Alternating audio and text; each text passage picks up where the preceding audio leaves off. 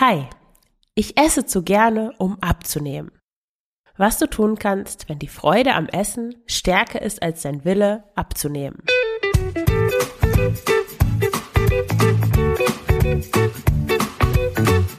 Schlanke Gedanken, endlich frei von Heißhunger, Essdrang und Fressattacken. Ich bin Marion Schwenne und hier erfährst du, wie du deinen emotionalen Hunger stillst und Frieden mit dem Essen schließt herzlich willkommen zu dieser neuen Folge des Schlanke Gedanken Podcasts. Wie du hörst, bin ich ziemlich erkältet. Ich glaube, es ist eher grippig, aber ich möchte trotzdem diese Folge aufnehmen. Ich hoffe, dass ich durchhalte. Und heute gibt es eine Folge in der losen Reihe Fragen, HörerInnenfragen, Foren, Beiträge, die ich irgendwo aufgeschnappt habe, wo Leute Fragen stellen und wo ich denke, ah ja, da geht man von ganz falschen Annahmen aus und das könnte ich schön zerlegen im Podcast. Also ich denke, dieses Thema heute betrifft ganz viele Menschen und viele Menschen gehen da mit einem falschen Lösungsansatz ran. Aber ich lese erstmal die Frage vor. Die Freude am Essen ist stärker als mein Wille, Gewicht zu verlieren. Aber ich möchte wirklich abnehmen. Frustriert. Was kann ich tun? Ich habe das Gefühl, dass ich süchtig bin. Ich habe immer das Gefühl, dass ich Essen in meiner Nähe brauchte. Brauche. Ständige Snacker. Wenn ich nicht in meiner Nähe, wenn es nicht in meiner Nähe ist, habe ich das Gefühl, dass mir etwas fehlt. Ich habe sehr wenig Selbstkontrolle, so dass Mäßigung bei mir nicht funktioniert. Ich bin zu der Erkenntnis gelangt, dass die Bequemlichkeit, die Abhängigkeit und der Genuss, die das Essen für mich mit sich bringt, größer sind als mein Wille, konsequent abzunehmen, obwohl ich schon seit Jahren abnehmen wollte und fast mein ganzes Leben lang abgenommen habe. Der Dopaminschub, den ich bekomme, wenn ich zum Beispiel etwas Süßes esse, wirkt sich körperlich auf mich aus und ich habe das Gefühl, dass ich dadurch eine Abhängigkeit vom Essen bekommen habe. Ich trainiere mindestens viermal pro Woche, um meine Fressattacken zu bekämpfen, aber selbst das wird langsam lästig. Ich habe Angst, dass ich irgendwann den Willen verliere, ganz gesund zu werden und dass mein Gewicht in die Höhe schießen wird. Meine Frage ist, was hat euch dazu gebracht, den Weg des Abnehmens als erstrebenswerter anzusehen, als die angenehmen Effekte oder die angenehmen Gefühle, die das Essen euch gibt? Ich schätze, dass du dieses Thema kennst oder das schon oft auch gehört hast, vielleicht von Bekannten, die sagen, na ja, ich bin ein bisschen übergewichtig, das liegt daran, dass ich einfach zu gerne esse oder dieses typische, ach, es schmeckt einfach so gut. Und wenn dann jemand versucht abzunehmen, dann stellt die Person schnell fest, ja, ich muss mich so doll zusammenreißen, um auf diesen Genuss des Essens zu verzichten. Ich habe den das Gefühl, ich ich werd, ich kann nie wirklich schlank werden, weil ich einfach so fokussiert bin auf das Essen, weil ich so großen Genuss dadurch erfahre, dass ich das nie bleiben lassen kann bleiben lassen. Und die gute Nachricht ist, das ist nicht, das ist nicht der Fall, sondern da steckt etwas anderes dahinter.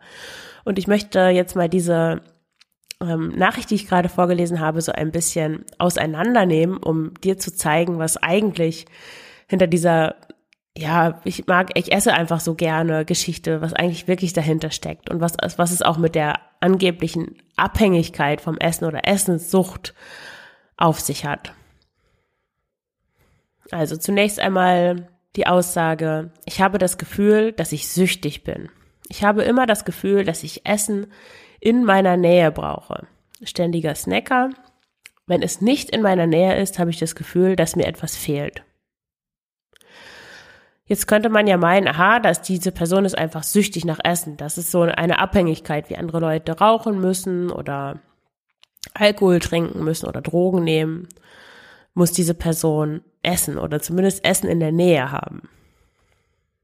Ich meine aber, äh, dass es keine Sucht in dem Sinne nach, nach Essen gibt. Das Wort ist einfach zu stark. Was es schon gibt, ist so eine, eine Gewöhnung an bestimmtes, an bestimmte Lebensmittel.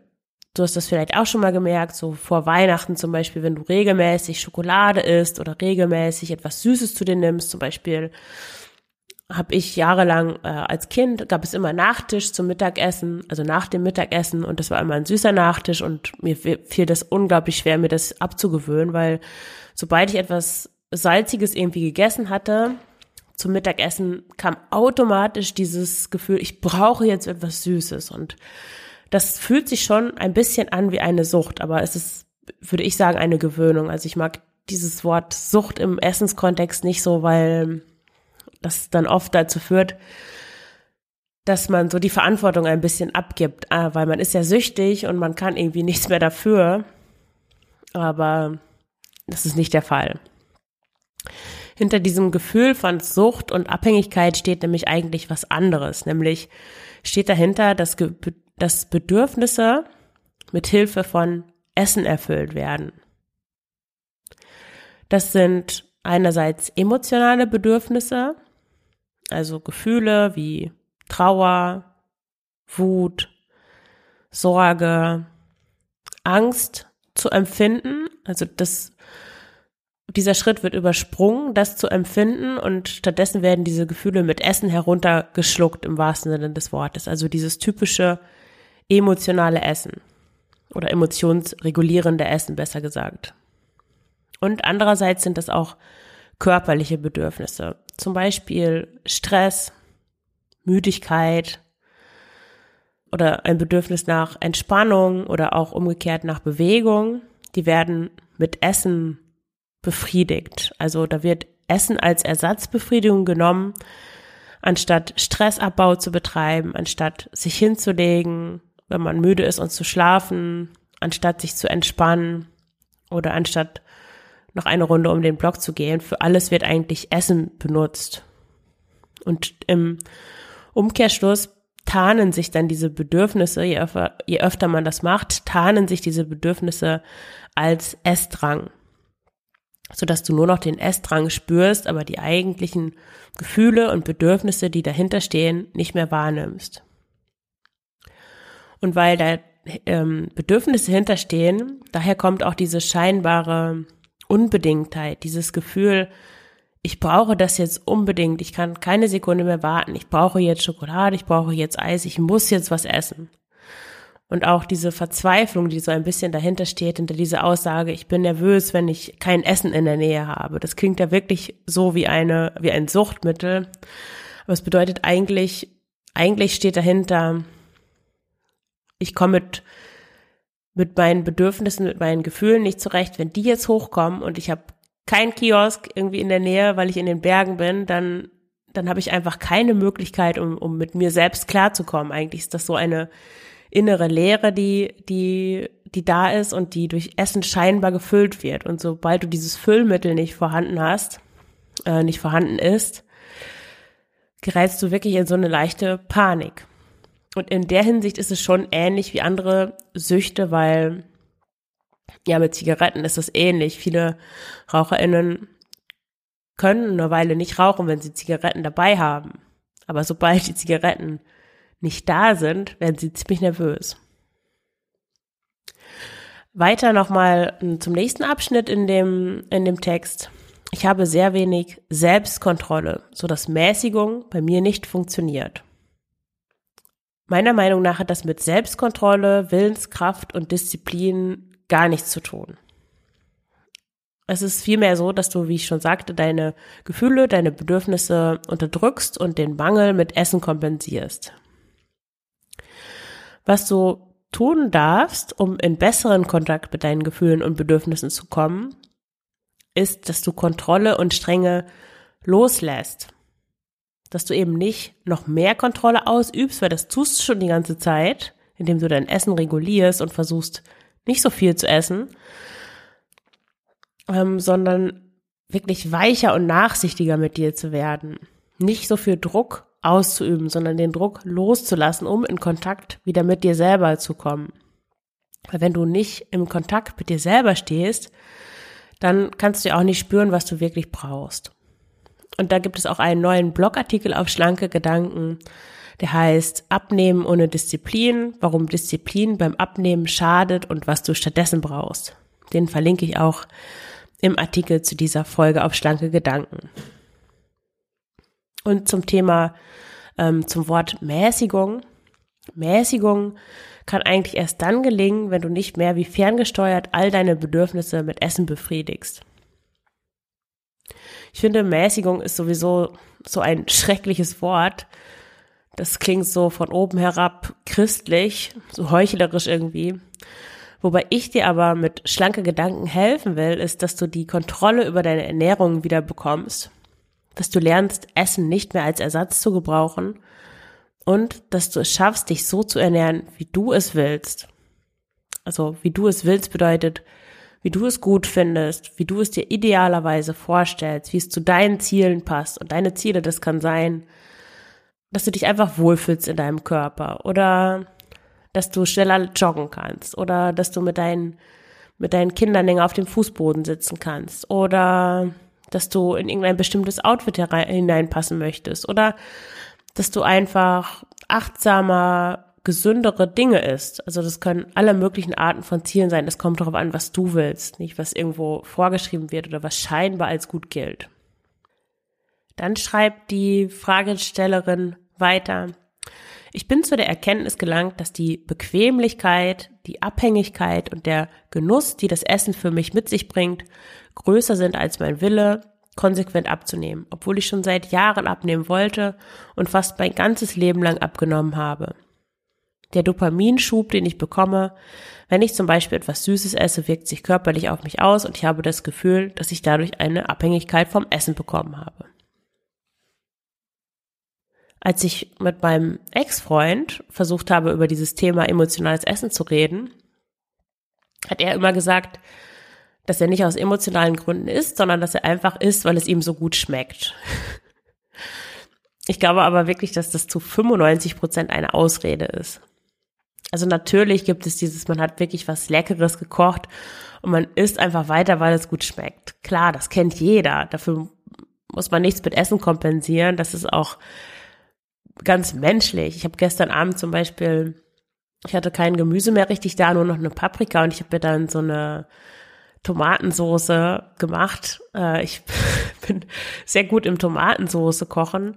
Ich tue da ein bisschen Wandelmus rein und äh, Tofu und ein bisschen scharf ist die auch, aber ich mag das auch, wenn die so dick ist. Also ich, es ist nicht so eine dünne Soße, wo die Nudeln so rausgucken, sondern das ist eigentlich, kann man schon als eigenes äh, Essen essen, auch ohne Nudeln. Aber ich habe auch Nudeln dazu gekocht und das war einfach mega lecker. Und da habe ich dann auch noch ein paar Löffel aus dem Topf gegessen, weil mir es einfach gut geschmeckt hat. Aber um ehrlich zu sein, wusste ich auch gleichzeitig, dass ich irgendwie gerade krank werde, dass ich eigentlich müde bin. Also das spielt auch da rein. Also ich, ich weiß gar nicht, ob man das wirklich so ausschließen kann, dass es, dass da nie wirklich eine, so eine Kompensationskomponente auch mit dabei ist. Weil gerade auch auf Familienfesten, was oft angeführt wird, wo man dann sich so überisst, weil es gut schmeckt angeblich, ist da vielleicht auch was von dem Druck mit dabei, von den Energien, die man von den anderen Menschen spürt, irgendwelche ja, die Situation auf Familienfeiern. Irgendwelche Themen gibt's da ja immer, die unter der Oberfläche brodeln, irgendwelche Gedanken, die man hat, die unangenehm sind oder also ich würde sagen, es spielen immer auch solche Dinge mit da hinein. Und außerdem, ganz davon abgesehen, überleg doch mal, wie gut Essen schmeckt, wenn du schon zwei Portionen gegessen hast. Wie gut schmeckt dann die dritte Portion? Oder wie gut schmeckt das 17. Stück Schokolade, wenn du schon 16 gegessen hast? Ich würde sagen, dass man eigentlich dann von dem 17. Stück kaum noch was schmeckt. Und dann schreibt sie auch noch, dass sie ihr ganzes Leben schon abgenommen hat. Und gerade diese Thematik, dass man auch im Kindesalter oder in der Pubertät anfängt, Diäten zu machen, das deutet darauf hin, dass man früh gelernt hat, Essen für andere Zwecke zu gebrauchen oder zu missbrauchen, würde ich direkt sagen. Und das hat dann wahrscheinlich dazu geführt, also du hast gelernt, Essen nicht nur zur, zur Stillung deines körperlichen Hungers zu gebrauchen, sondern auch, um mit Gefühlen zurechtzukommen, um mit, ja, um dir Bedürfnisse zu, zu erfüllen, die vielleicht deine Eltern oder deine Freundin dir nicht erfüllen konnten. Und dann hast du natürlich dadurch zugenommen, weil du mehr gegessen hast, als du eigentlich gebraucht hättest. Und dann hast du angefangen, Diäten zu machen oder musstest als Kind Diäten machen. Und das ist natürlich schrecklich, weil das eben in diesen Teufelskreislauf hineinführt. Übergewichtige Kinder an alle Eltern, die zuhören, brauchen keine Diät. Keine Diäten. Kind, Kinder, die zu viel essen, brauchen Aufmerksamkeit, sie brauchen, dass ihre Gefühle gespiegelt werden, das ist ganz wichtig, und sie brauchen Zuwendung, dass man sich einfach viel mit ihnen beschäftigt, dass man ihnen zuhört. Dann schreibt die Person weiter, ich trainiere mindestens vier Tage pro Woche, um meine Fressattacken zu bekämpfen. Aber selbst das wird langsam lästig. Ich habe Angst, dass ich irgendwann den Willen verliere, ganz gesund zu werden und dass mein Gewicht in die Höhe schießen wird. Hier sehen wir, dass die Person versucht, mit Zusammenreißen und mit Sport gegenzusteuern. Aber sie hat zu Recht, würde ich sagen, das Gefühl, dass alles zusammenbricht, sobald sie damit aufhört mit diesem Zusammenreißen. Und das hängt damit zusammen, dass sie nicht gegen den Kern des Problems, nämlich dass es die Essen als Kompensation ansteuert, sondern nur gegen die sichtbare Folge. Also sie kämpft gegen den Essdrang, gegen das Überessen, gegen Essanfälle. Sie kümmert sich aber nicht darum, was eigentlich hinter diesem Essdrang steht. Dann schreibt sie noch, ich schätze, meine Frage ist, was hat euch dazu gebracht, den Weg des Abnehmens als erstrebenswerter anzusehen als die angenehmen Effekte oder Gefühle, die das Essen euch gibt? Das erinnert mich so ein bisschen an diesen Spruch von Kate Moss, du kennst ihn bestimmt. Zitat, nichts schmeckt so gut wie das Gefühl, schlank zu sein. Und die Fragestellerin will anscheinend in diesen Zustand kommen, dass nicht so gut schmeckt wie das Gefühl, schlank zu sein. Ich habe an sich gar nichts gegen diesen diesen Spruch, solange er nicht dazu benutzt wird, um nichts mehr zu essen, also um, um sich selbst in so eine Anorexie hineinzubringen, so pro Mia, pro Anna, diese Geschichten, das ist natürlich furchtbar. Hm. Aber es ist, also wenn, wenn es nicht darum geht, dann ist es schon okay, sich gegen Essen oder gegen eine bestimmte Art von Essen zu entscheiden, um eine bestimmte Figur zu bekommen oder zu, zu halten, weil niemand ja, es ist einfach illusorisch zu glauben, dass man schlank wird oder schlank bleibt, wenn man immer alles isst, worauf man gerade Lust hat. Also das klappt nicht. Aber es geht ja hier nicht darum, lieber abnehmen zu wollen, als essen zu wollen. Das ist ja eigentlich gar nicht das Thema. Sondern die Gründe, um zu essen, sind, wenn es um emotionales Essen geht, so stark, dass sie alternativlos sind. Also nichts kommt gegen diesen Essdrang gegen die guten Gründe, die man hat, um zu essen, an.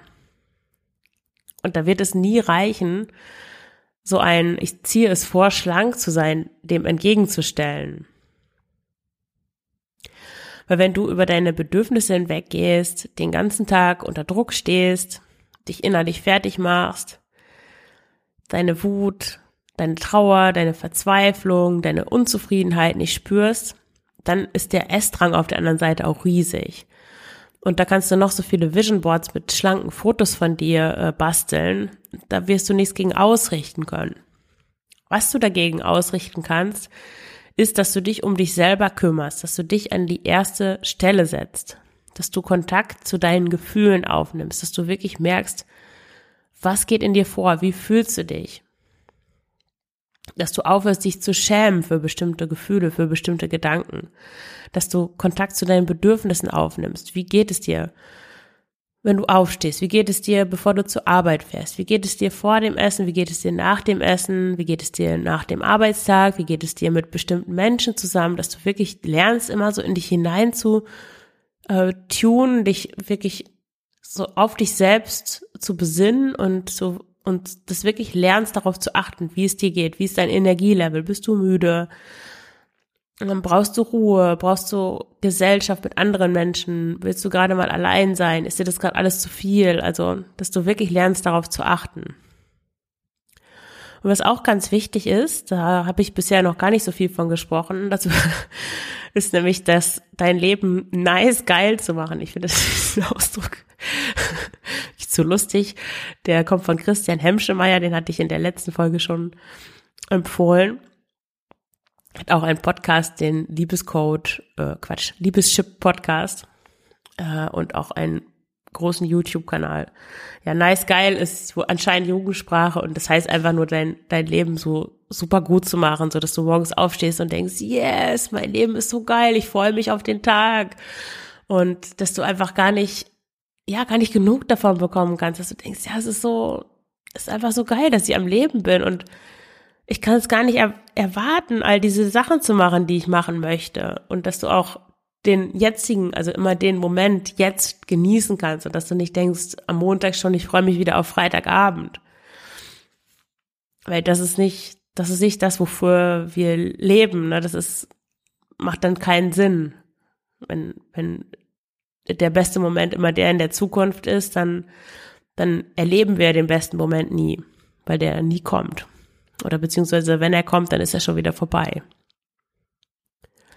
Und dann auch wirklich die Bedingungen deines Lebens anschauen. Also wenn du zum Beispiel in deiner Beziehung unglücklich bist, wenn du Freunde hast, die sich, die sich nicht wie Freunde verhalten, wenn du in deinem Job nur Stress hast und Ärger mit den Kollegen oder mit dem Chef, wenn dir eigentlich nicht gefällt, was du machst, wenn du irgendwo wohnst, wo es dir nicht gefällt, wenn du eigentlich ein totaler Naturmensch bist und du wohnst in der Stadt oder umgekehrt.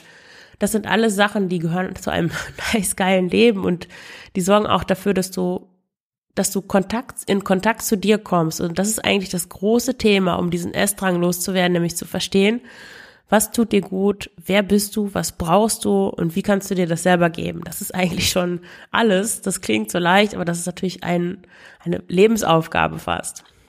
Und wichtig ist, den Druck und die Strenge rauszunehmen. Weil das bringt dich überhaupt nicht weiter im Fall, also im, in deinem Leben, im Verhältnis zu dir selbst. Stattdessen darfst du wirklich aktiv daran arbeiten, dir selbst deine beste Freundin zu sein, dich zu priorisieren und Mitgefühl mit dir zu haben, dich nicht zu beschimpfen, sondern mit dir innerlich umzugehen, wie mit, ja, wie gesagt, mit deiner besten Freundin oder wie mit deinen Kindern. Und wenn du dich dabei unterstützen lassen möchtest, wenn du merkst, dass du da alleine nicht weiterkommst, sondern wirklich auch Hilfe von außen in Anspruch nehmen möchtest, um es dir auch einfach leichter zu machen, weil man selbst steht manchmal einfach wie vor einer Wand und äh, sieht den Wald vor lauter Bäumen nicht mehr, dann kontaktiere mich gern für ein unverbindliches Kennenlerngespräch und ja, wir sprechen dann einfach ähm, 20 Minuten miteinander, schauen uns deine Situation an und schauen, wie ich dir helfen kann. Ja, dann danke ich dir fürs Zuhören und wünsche dir eine schöne Woche. Deine Marion.